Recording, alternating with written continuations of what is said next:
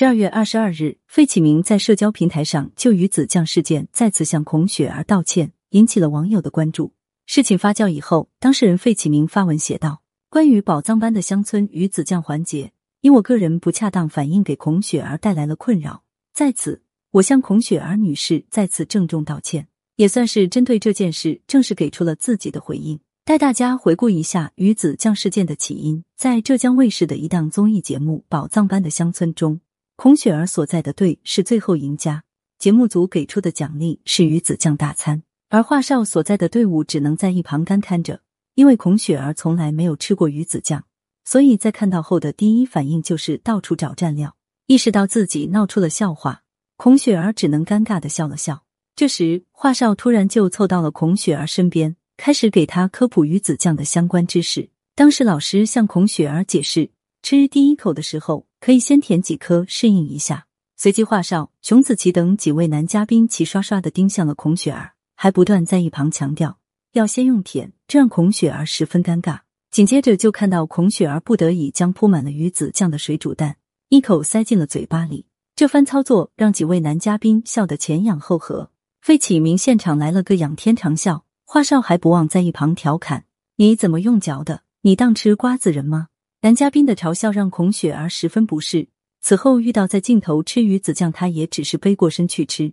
看来这件事还是对她造成了不小的心理影响。在这件事情发酵之时，熊梓淇、费启鸣就已经在社交平台上发表了声明。在费启鸣道歉的同时，熊梓淇也发表声明说：“没想到已经过去两年的一档节目，时至今日，其中科普鱼子酱的片段被不断翻出来恶意剪辑传播，并且对我进行人身攻击。”似乎意有所指，是节目组的暗箱操作。不少网友也在评论区发表了自己的看法。重要的难道不是孔雪儿当场的感受吗？不过我也明白，我们女生一直知道自己不重要，你们可不一样，你们是世界的中心，你们当然不会费心在乎一个女人的感受了。似是不满熊梓淇为自己开脱的解释，然而在这两位澄清的时候，说出给你拿个碗过来泡饭好不好的华少，却并没有正面出来回应。似乎在这件事情里隐身了，究竟是因为什么没有回应？